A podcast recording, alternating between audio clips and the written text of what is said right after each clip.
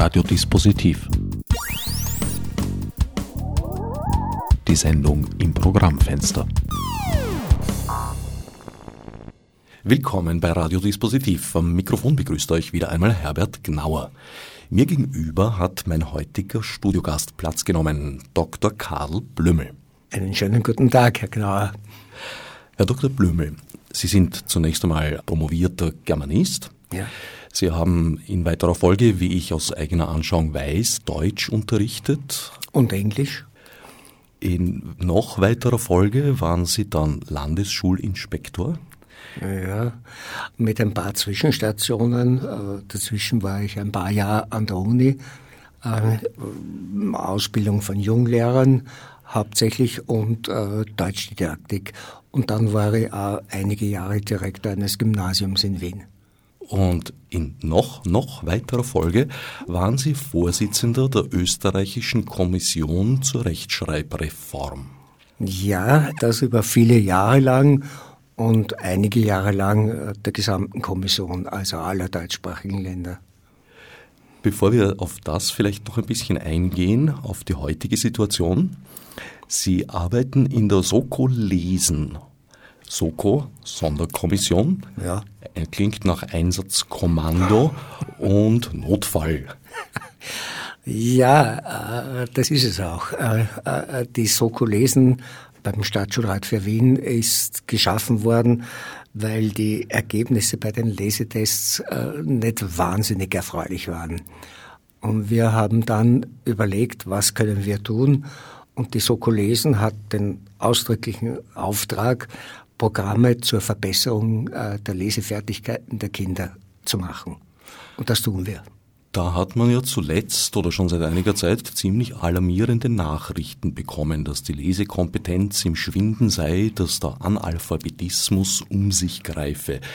Jetzt, wenn ich zurückdenke an die Generation meiner Großeltern, meine Großtante, gelernte Weißnäherin, sehr einfache Frau, nicht unintelligent, aber ihr Lesevermögen war ein beschränktes. Also sie hat in Zeitungen sich die Bilder angeschaut, die Bildunterschriften und die Überschriften mhm. der Artikel gelesen, mehr aber nicht. Hat sich die Situation wirklich so drastisch verschlechtert, wie man den Eindruck haben müsste? Na, das wäre falsch zu sagen, die Situation hätte sich drastisch verschlechtert. Sie ist publiker geworden, ganz einfach, weil es an die Öffentlichkeit kommt mit internationalen und nationalen Tests. Aber die Tatsache, dass ein nicht unbeträchtlicher Teil der Bevölkerung in Wahrheit nicht ganz des Lesens mächtig ist, die ist uralt. Also, mein Gott, früher, noch in meiner Kindheit, konnte ein Politiker ganz locker sagen, na, für die ist eh vollkommen egal, weil die gehen in die Landwirtschaft und die werden Handwerker und so, und da brauchen sie das nicht. Äh, war damals überhaupt nicht diskreditierend in irgendeiner Weise und auch nicht böse gemeint. Heute geht's nicht mehr. Um es ganz einfach zu sagen, die Anforderungen sind wesentlich höher geworden in jedem Beruf.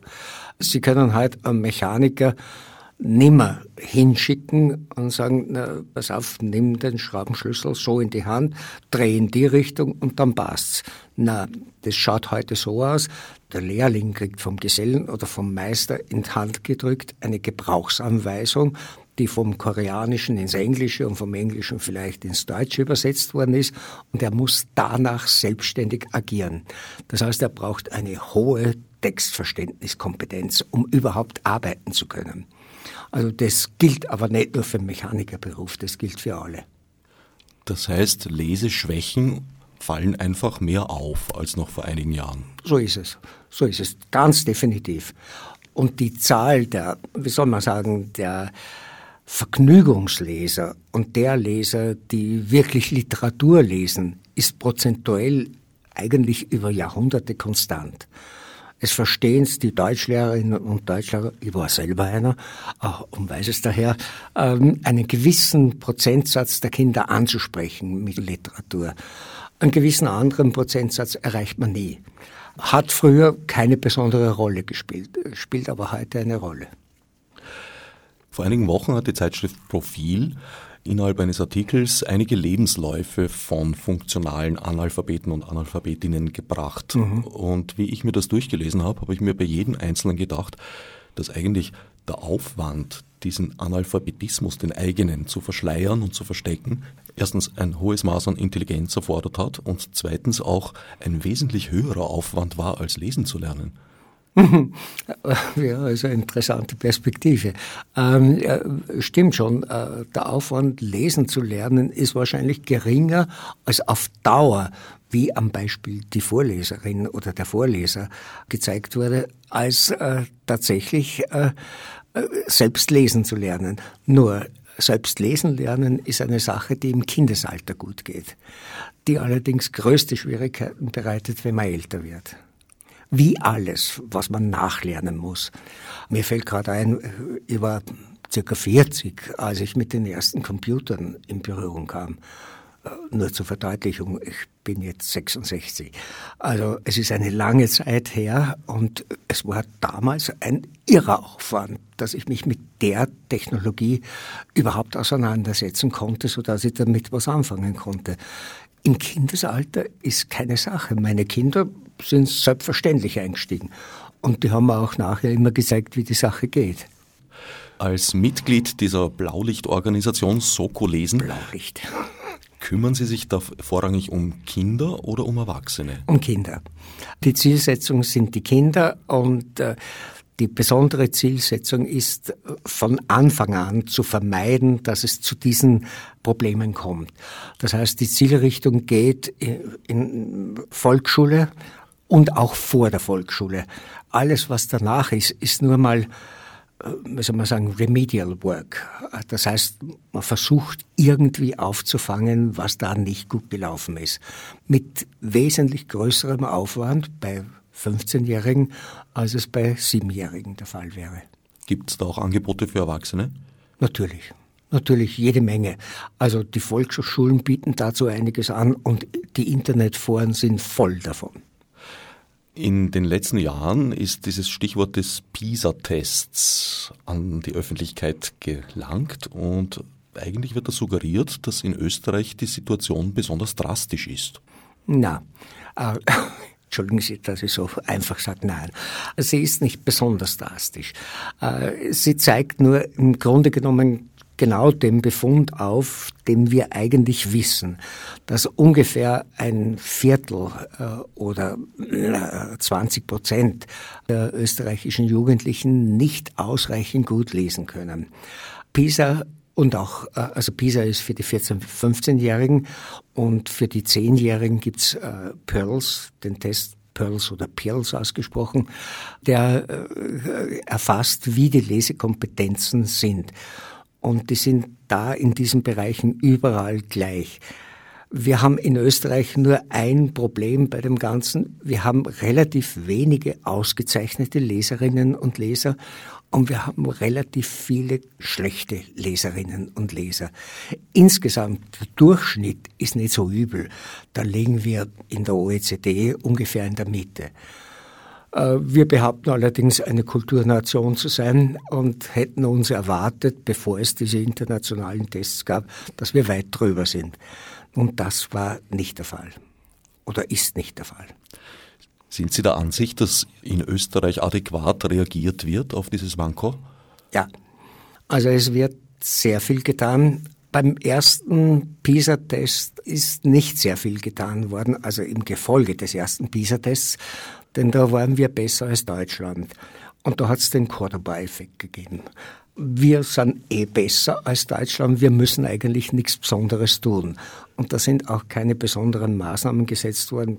Geringfügig ja, aber nicht wirklich äh, tiefgreifende Sachen.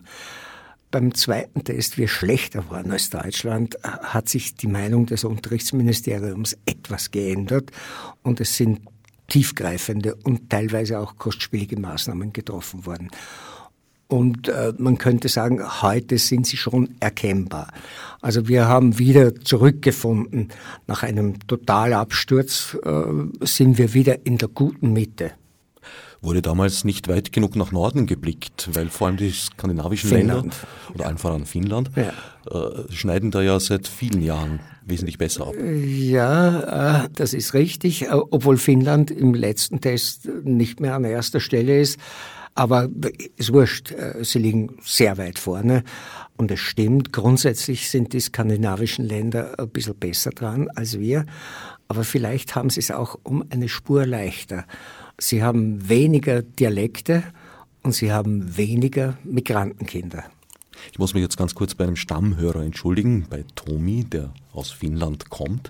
Finnland ist natürlich kein skandinavisches Land. Es ich ist ein weiß, nordisches ja, Land. Nein, ja. ich habe es hineingebracht. Ja. Also, okay, lieber Tomi, entschuldige. Ja. ja, das stimmt. Es Na, und Sie waren auch äh, unser erklärtes Vorbild. Ich war selbst mehrere Male in Finnland, um das zu studieren. Mein Gott, nur äh, eine Sache am Rande. In Finnland gibt es ja eine uralte Tradition, die äh, meines Wissens auch heute noch besteht. Wenn man heiraten will, muss man den Nachweis erbringen, dass man lesen kann.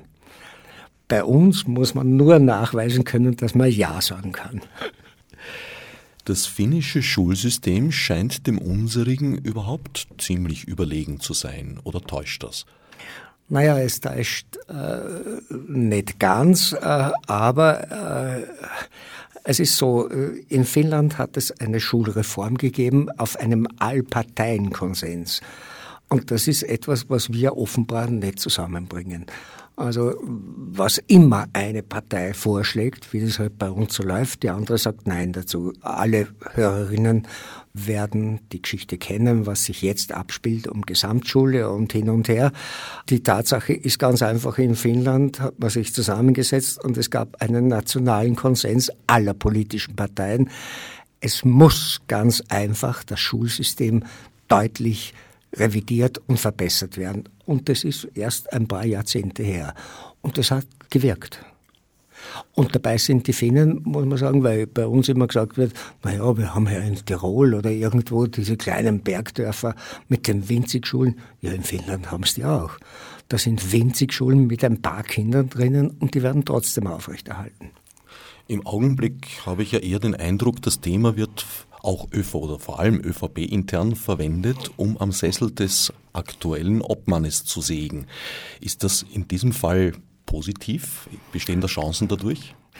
Naja, also ich kann es politisch schwer beurteilen. Äh, eines ist natürlich äh, schon angenehm, würde ich sagen, dass die Diskussion eröffnet wird. Und zwar ohne Vorbehalte. Dass man jetzt anfängt, der Herr Hasler hat da sehr stark angefangen und andere Landeshauptleute auch, dass man einfach einmal überlegt, was kann es bringen. Wobei ich dazu sagen möchte, äh, Gesamtschule als solche, nur dass sie eingeführt wird, allein ist nicht die Allheillösung. Also wenn es eine Gesamtschule ohne ordentliche innere Differenzierung gibt, dann bringt es gar nichts. Dann ist es ein Etikettenwechsel und sonst nichts. Was wir ja gesehen haben, teilweise bei der sogenannten neuen Mittelschule, da sind einfach neue Etiketten draufgegeben worden, ohne dass wirkliche Veränderungen stattgefunden hätten. Es müssen auch pädagogische Veränderungen stattfinden. Nur dann kann man sagen, ja, es bringt was. Jetzt gibt es schon seit sehr vielen Jahren in der Hinsicht, eigentlich schon seit ich in der Schule war, und das ist mittlerweile schon einige Jahrzehnte her, Aha. Versuche, in, erinnern Sie sich nicht? ja. Versuche, aus denen es, auch wenn sie erfolgreich waren, eigentlich relativ wenig Rückfluss in die Praxis gegeben hat. Äh, ist unterschiedlich. Also äh, zum Beispiel die Versuche der Gesamtschule, die haben dann keine Auswirkung gehabt. Da hat es lang, sehr lange äh, Schulversuche gegeben und die sind dann nicht umgesetzt worden. Andererseits zum Beispiel zur sogenannten modularen Oberstufe hat Schulversuche gegeben und das ist jetzt auch in eine Gesetzesnovelle eingeflossen, dass in Zukunft die AHS-Oberstufe umstrukturiert werden soll in Richtung Modular. Also nicht immer verläuft alles im Sand, muss man hoffnungsfroh sagen.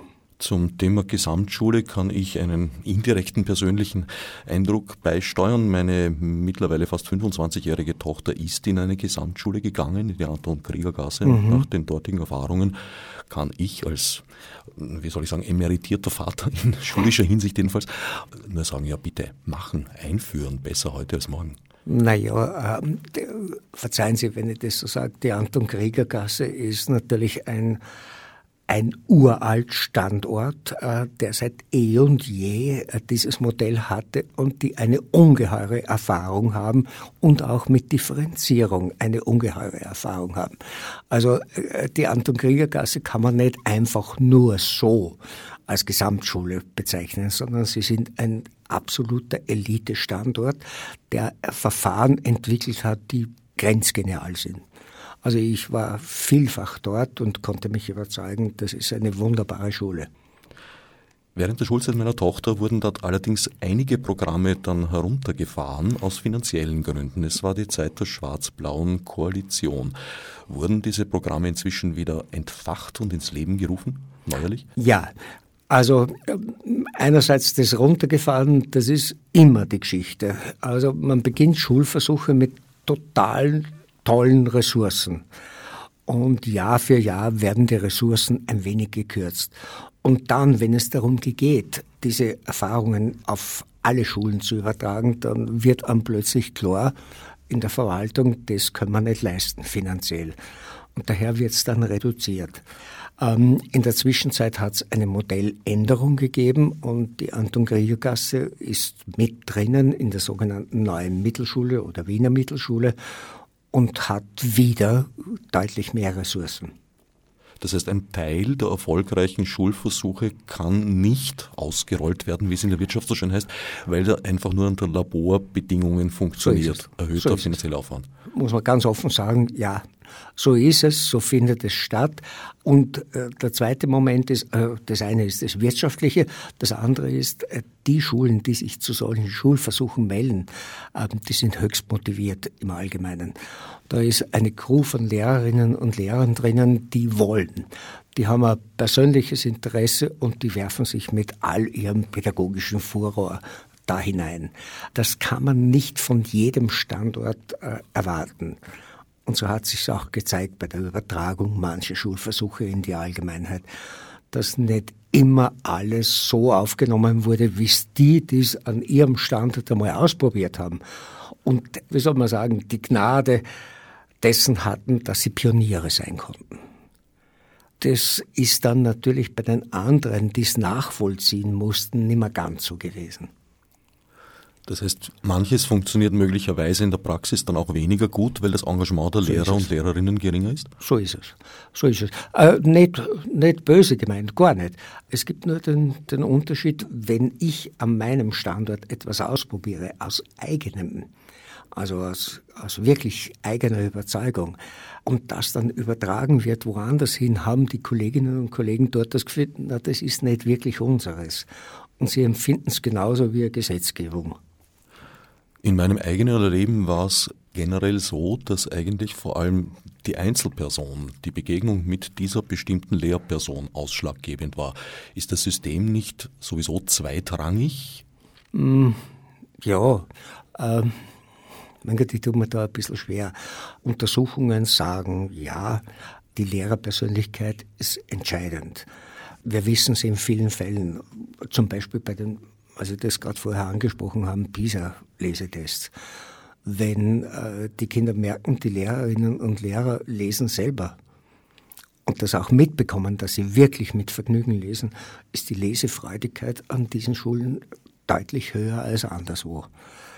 Auf der anderen Seite bin ich mir insofern nicht ganz sicher, ob es nur an den Personen liegt, weil es ja auch des Zusammenspiels äh, der Personen, der Lehrerinnen und Lehrer äh, bedarf und des generellen Klimas, das auch durch die Direktion geprägt wird.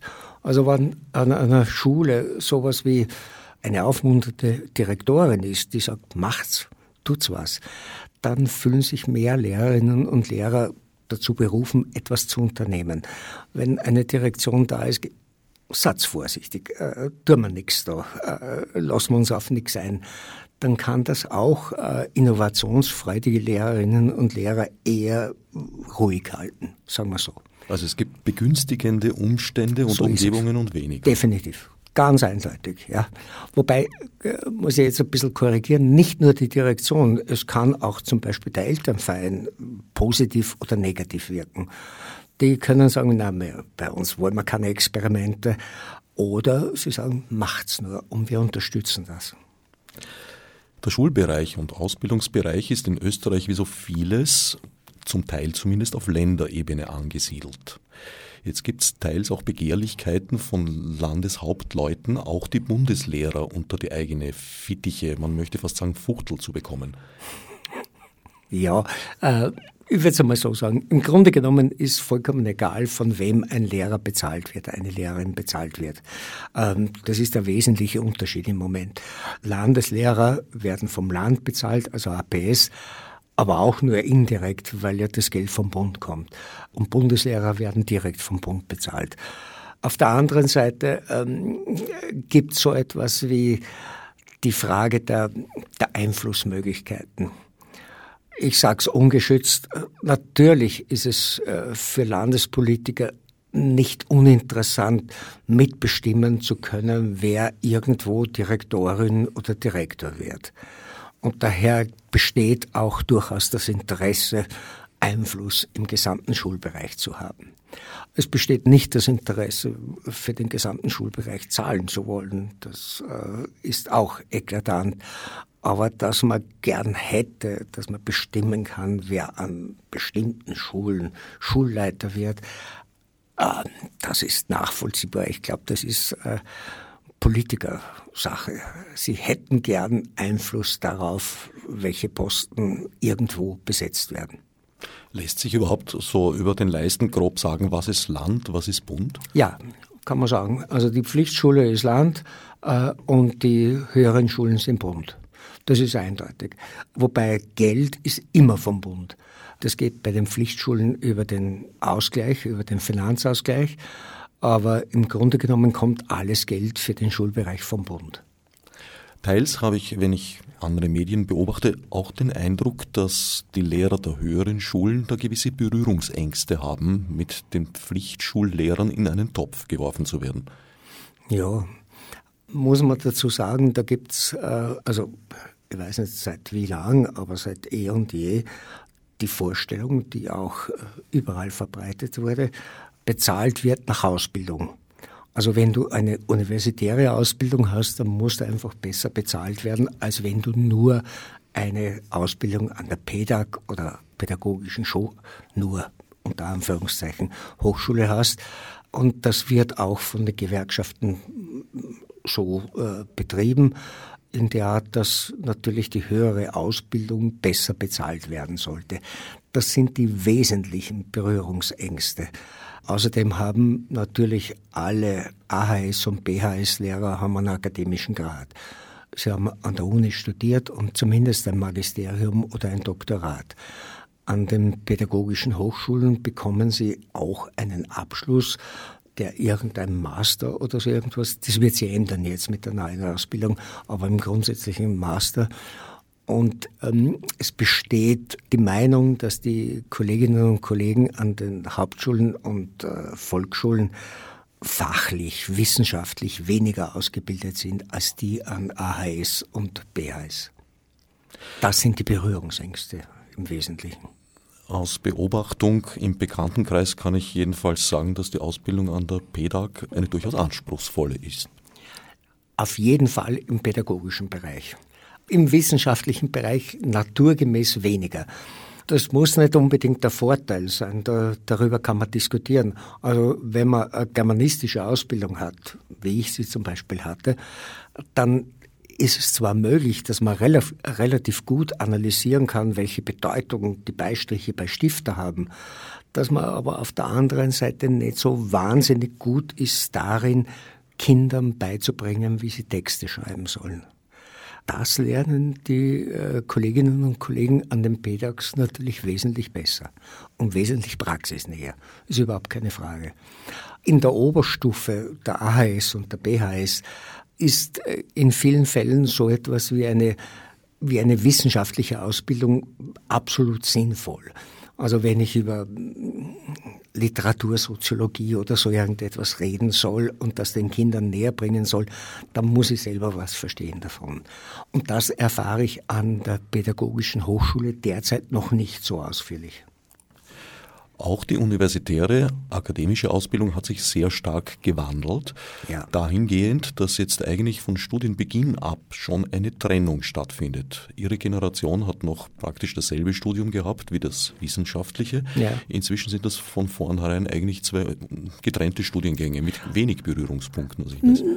Na, wenig stimmt nicht. Äh, es sind schon eine ganze Reihe von Berührungspunkten, aber es ist deutlich differenziert worden wenn ich eine pädagogische Ausbildung anstrebe, das heißt Lehrerin oder Lehrer werden will, dann muss ich ganz einfach äh, mehr Vorlesungen, Übungen etc.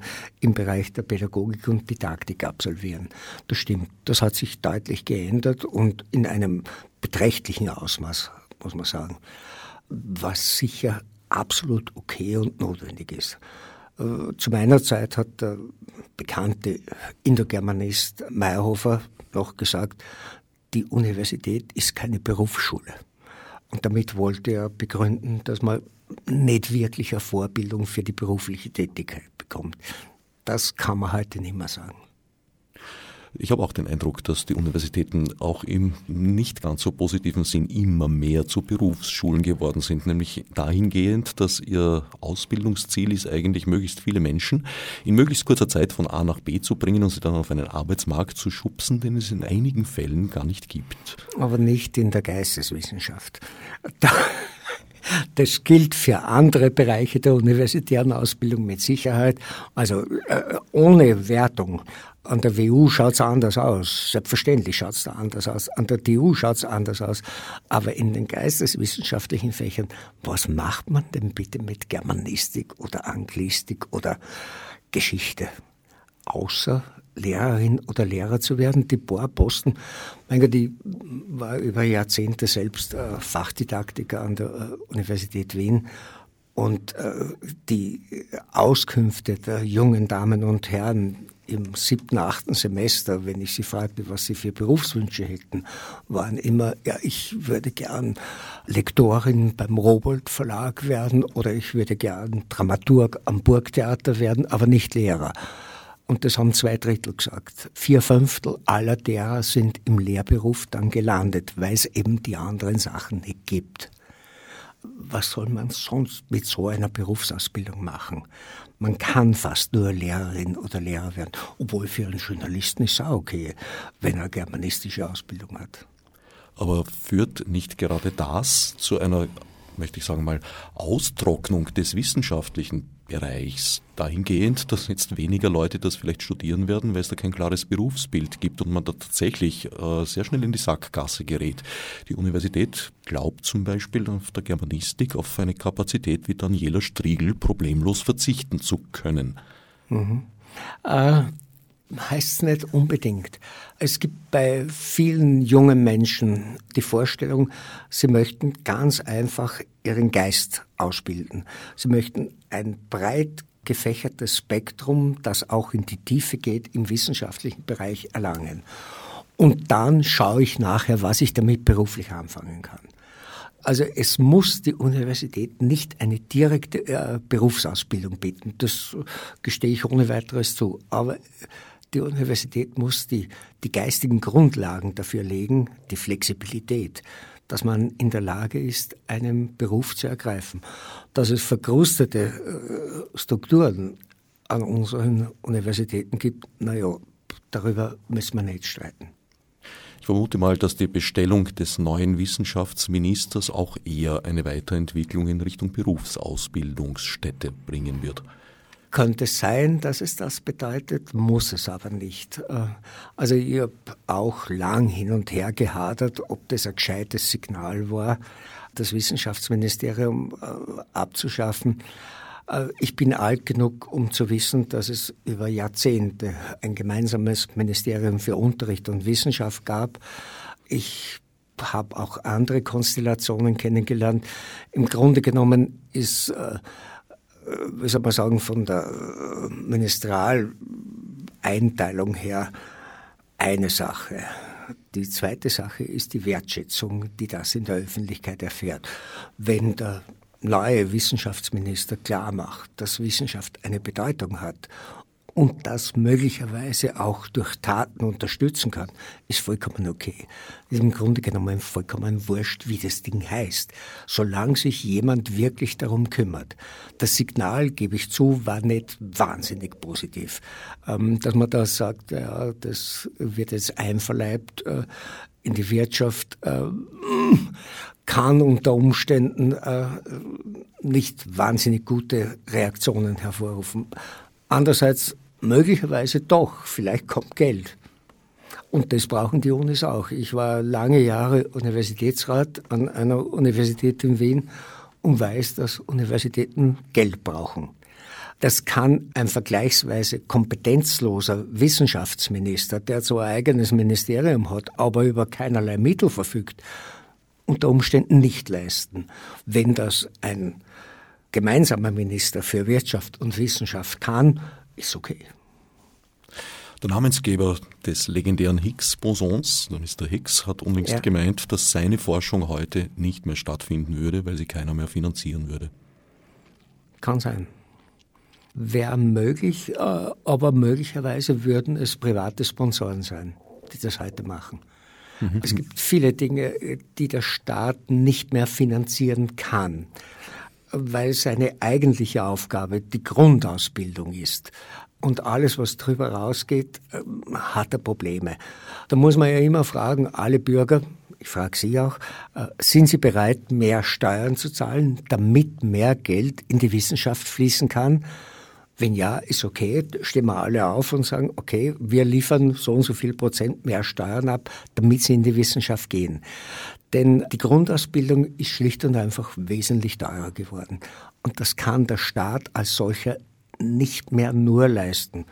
Selbst ich in meinem kleinen Bereich bin auf Drittmittelfinanzierung angewiesen. Es gibt da mehr oder weniger ein weltweites Versuchsmodell. Das ist das Beispiel der medizinischen Forschung, die seit sehr vielen Jahren eigentlich nur noch, wie Sie sagen, von privaten Sponsoren, ja. namentlich der Pharmaindustrie betrieben ja. wird, was im Resultat nicht wirklich erfolgreich ist. Äh, also es wird sehr viel gejammert darüber, aber ich glaube, das Problem ist, dass hier der Bock zum Gärtner gemacht wurde, was man hätte versagen müssen, selbst wenn er es selbst verlangt hätte. Naja, da muss man ja auch zwei Seiten anschauen. Das eine ist, äh, wenn ich als Firma zum Beispiel etwas äh, fördere, bin ich natürlich an einem Produkt interessiert. Die Wissenschaft als solche ist nicht wirklich an einem Produkt interessiert, sondern an der wissenschaftlichen Erkenntnis. Die zwei Sachen muss man auseinanderhalten. Ich finde es okay, wenn äh, private Firmen sagen, macht Forschung um Produkte zu kreieren. Auf der anderen Seite muss aber sichergestellt werden, dass im staatlichen Bereich, das kann nur der Staat machen und sonst niemand, dafür gesorgt wird, dass Wissenschaft um der Erkenntnisse willen betrieben wird. Ja, wenn man die zwei auseinanderhält, ist völlig okay. Da bin ich für beide.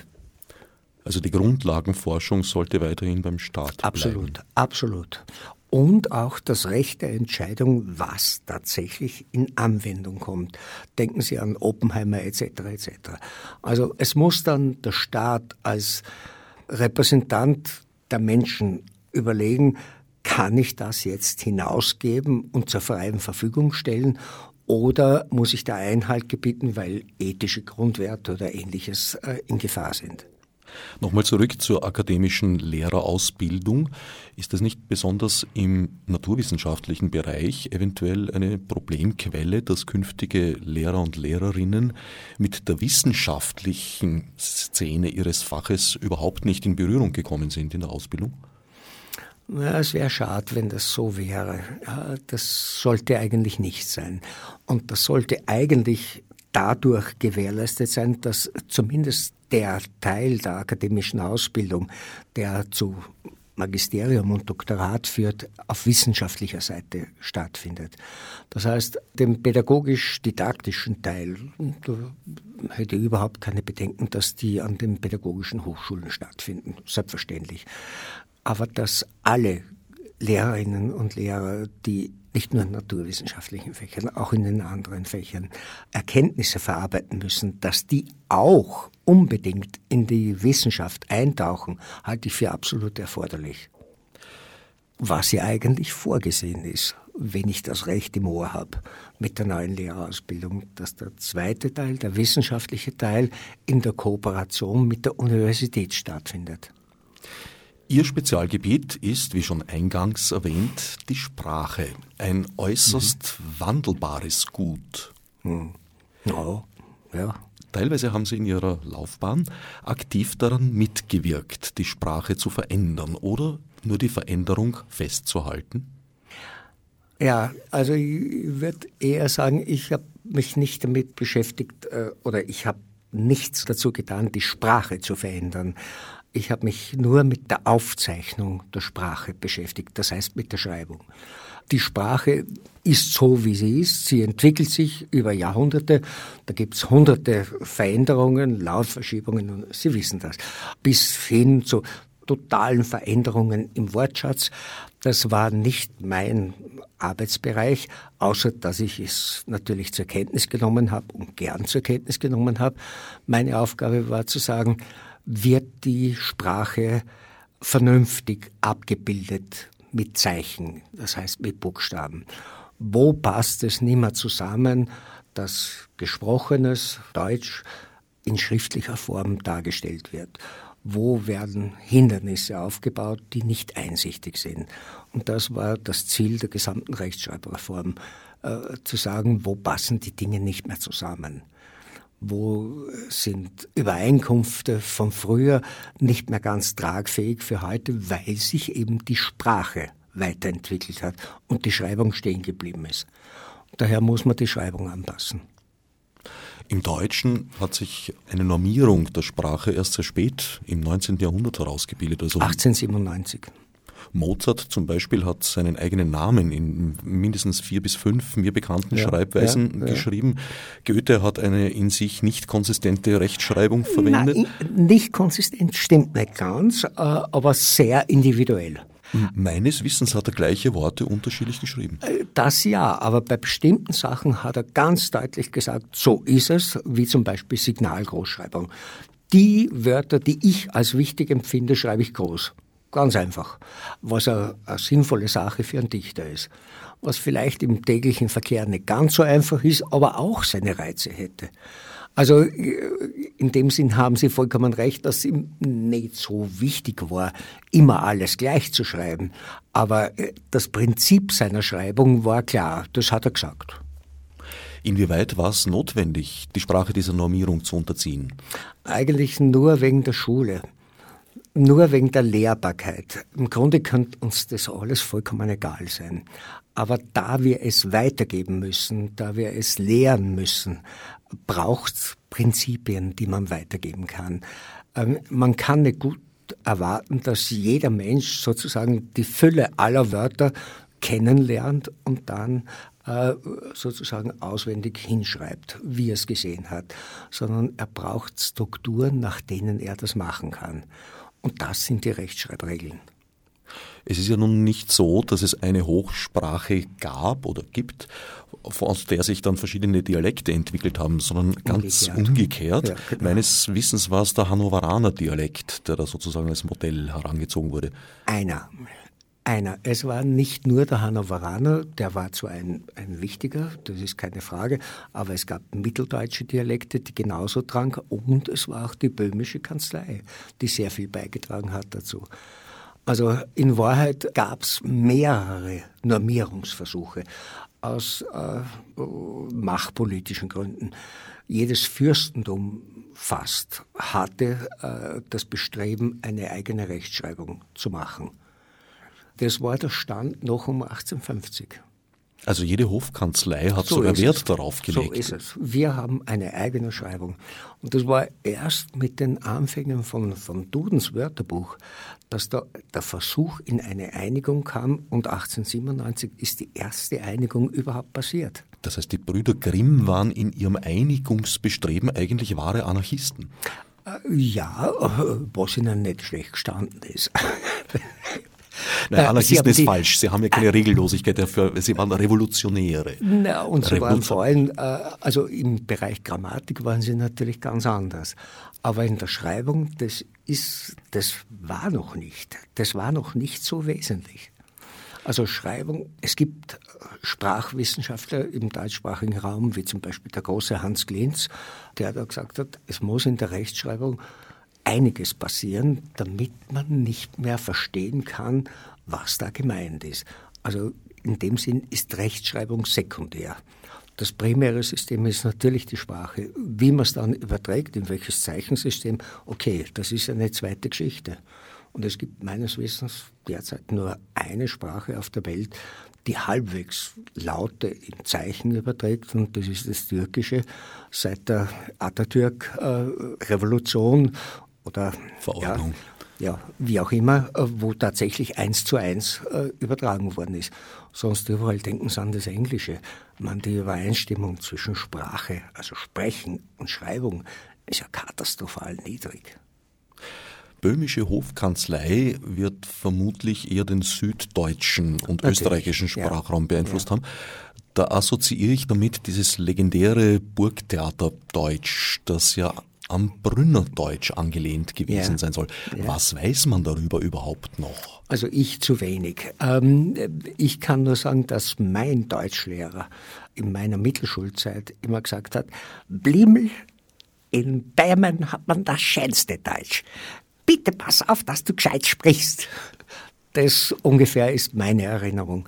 Er war ein liebenswürdiger Mann, hat hervorragend gesprochen, aber mit einem erkennbar böhmischen Akzent äh, drinnen.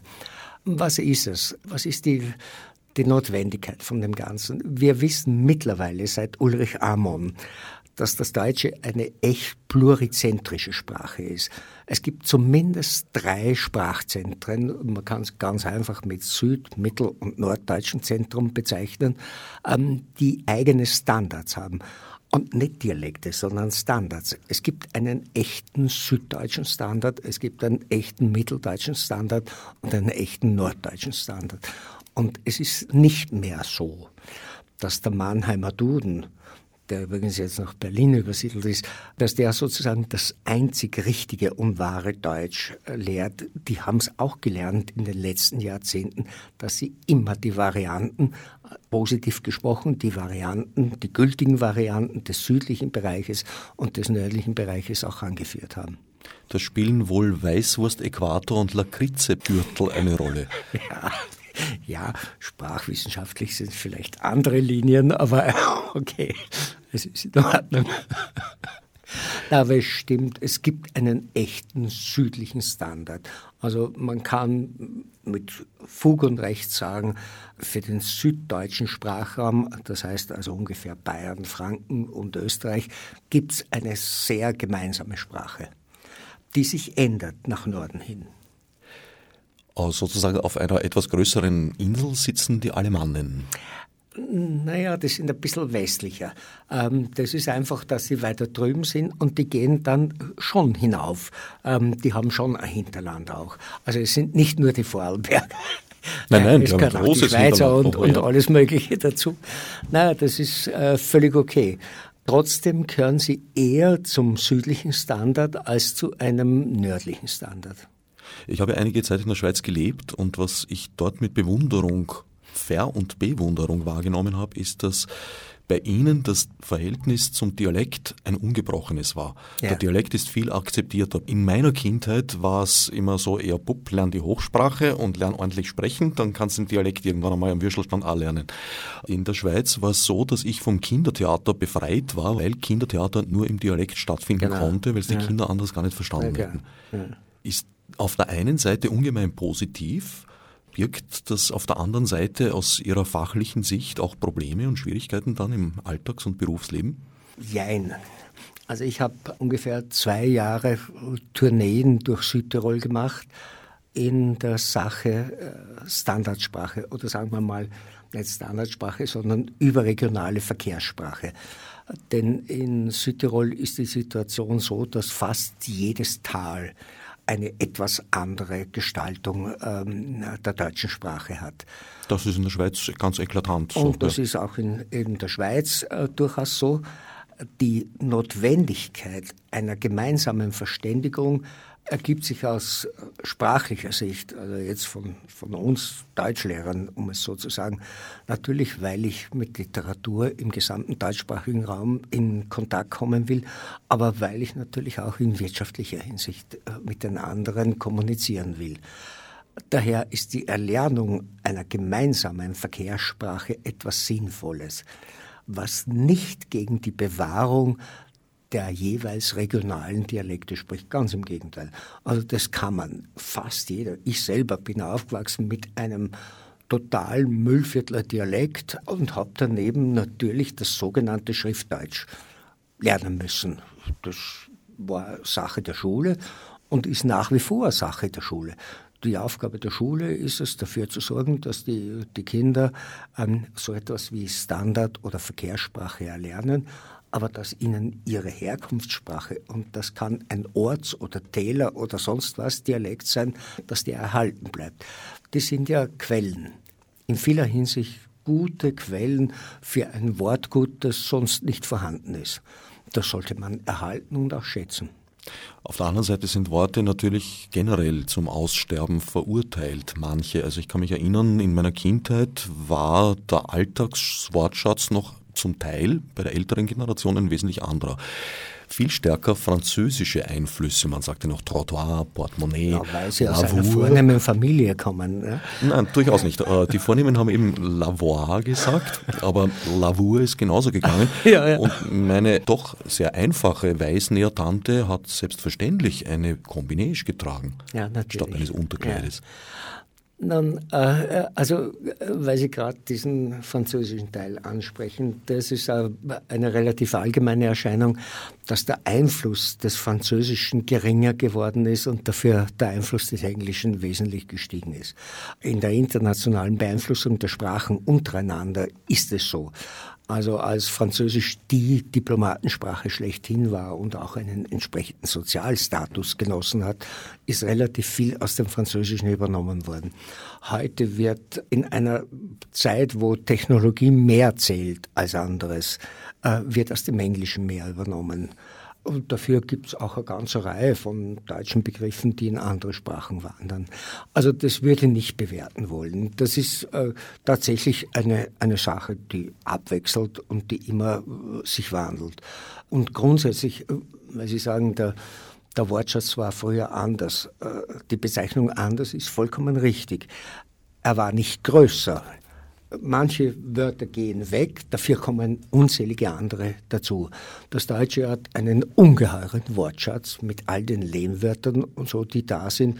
Und das Deutsche hat eine Fähigkeit, wie wenige andere Sprachen, dass es stets neue Wörter bilden kann durch Zusammensetzungen, was im Englischen zum Beispiel nicht möglich ist. Also wir können Substantivzusammensetzungen ganz locker bilden und haben sofort ein neues Wort. Ist aber, wie Sie als Englischlehrer auch wissen, eine ebenfalls ungeheuer wortreiche Sprache. Ich glaube sogar noch größer als der deutsche Wortschatz. Na, angeblich um ca. 100.000 Wörter weniger, aber das ist eine, eine andere Sache. Und die Zählungen sind fragwürdig in jeder Hinsicht, aber selbstverständlich.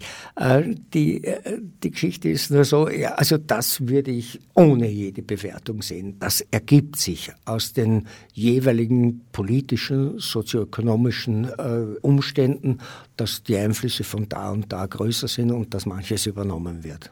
Also eine Verarmung der Sprache, wie vielerorts beklagt wird? Überhaupt nicht. Überhaupt nicht. Im Gegenteil. Es, also die, die Sprache wächst ständig. Es ist keine Rede davon, dass die Sprache verarmen würde. Die, die Anzahl der Wörter in jeder Sprache im, im Kulturraum, also europäisch, amerikanisch, äh, südamerikanisch, auch asiatisch, steigt dauernd. Natürlich steigt sie dauernd. Dass man Wörter weglässt oder dass die schon langsam verschwinden, für die es keine Begrifflichkeiten, keine Gegenstände mehr gibt, das ist klar. Das findet überall statt. Aber der Zuwachs ist wesentlich größer als der Schwund. Also man braucht da keine Angst zu haben. Danke für die beruhigenden Worte. Gern. Im grammatikalischen Bereich allerdings gibt es schon einige äh, Dinge, die mir wehtun, auch wenn ich mich da jetzt nicht als besonders konservativ äh, bezeichnen würde. Es ist ein interessanter Fall. Der Dialekt neigt ja in aller Regel zu Verkürzungen. In manchen Fällen, nämlich in Bezug auf den Dativ und Genitiv, ist das Gegenteil der Fall. Also dem Vater sein Hut ist ja wesentlich umständlicher als Vaters Hut. Mhm. Ja, muss man ein bisschen ausholen. Ist nicht ganz so einfach. Es kommt auf den Dialekt an. Sie haben jetzt äh, den Wiener Dialekt angesprochen und der Wiener Dialekt hat natürlich seine eigene Grammatik. Und zwar eine definitive und vollständige Grammatik. Es ist nicht so, was wienerisch gesprochen wird, äh, dass das sozusagen irregulär ist. Es gibt zum Beispiel in manchen Bereichen im Wienerischen schlicht und einfach keinen Akkusativ. Sie können auf Wienerisch nicht sagen, ich hab Ern mit N gesehen. Das gibt es nicht. Es heißt, ich hab Erm gesehen. Und das ist grammatikalisch vollkommen richtig. Nach dem Wiener Dialekt ist das die einzig korrekte Möglichkeit. Das heißt, der, der Dialekt hat eine andere Grammatik, als es die Standardsprache hat. Und die ist in manchen Fällen natürlich, wie würde man sagen, einfacher, in anderen Fällen komplizierter. Ähm, was Sie angesprochen haben mit Vatershut. Wer spricht vom Vatershut? Literaten. Es ist keine gebräuchliche Wendung, nicht einmal im Standarddeutsch. Also niemand sagt, Vaters Hut ist heute besonders dreckig. Das gibt's nicht. Vaters Hut ist eine grammatisch korrekte Bildung, ist aber keineswegs eine gebräuchliche Bildung. Auch in der Standardsprache nicht bitte lesen Sie Literatur von Hoffmannsthal über. Das ist nicht da. Dem Vater sei Hurt ist definitiv äh, Dialekt und kommt auch nicht so häufig vor, wie man glauben würde. Es ist ein beliebtes Beispiel, das Pollack schon immer äh, zitiert hat und in mehrerer Weise beschrieben hat. Die Sache ist nur, in jeder Sprache gibt es auf der einen Seite regelgrammatisch deklinatorische Veränderungen oder präpositionale Veränderungen. Die gesamte Entwicklung zum Beispiel des Lateinischen geht so vor sich, dass man von den reinen Kasus, Sie können sich mit Freude erinnern, vom ersten Fall bis sechsten Fall alles nur mit dem Fall ausgedrückt hat. Und je älter Latein wurde, desto mehr sind Präpositionen hineingekommen. Im Übrigen ganz genau dasselbe im Englischen das heute fast keinen reinen Kasus mehr hat, sondern fast alles nur noch mit Präpositionen ausdrückt. Genauso ist es in anderen Sprachen. Nicht aus Schlamperei oder irgendetwas, sondern sogar aus dem Bestreben nach Genauigkeit heraus, weil man mit Präpositionen das etwas deutlicher ausdrücken kann, als man es mit reinem Kasus kann.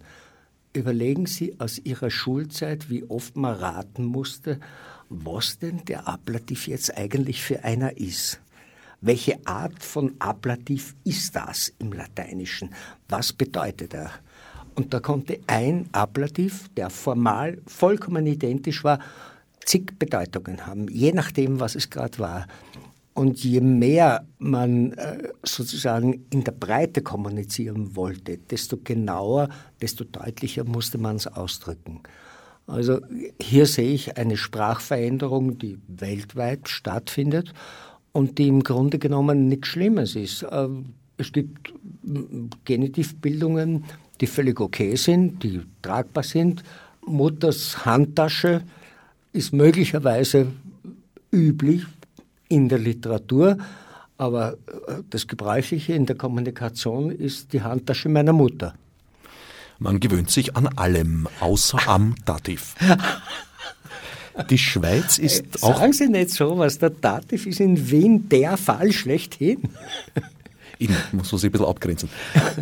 Die Schweiz ist in der Rechtschreibung auch einen Sonderweg gegangen, dahingehend, dass sie das scharfe S schon vor geraumer Zeit abgeschafft haben und damit aber auch im geschriebenen Wort den Unterschied zwischen dem Satz Alkohol ist in Maßen genossen, der Gesundheit zuträglich und dem in der Bedeutung etwas anderen Satz Alkohol ist in Massen mhm. genossen, der Gesundheit zuträglich ja. abgeschafft haben.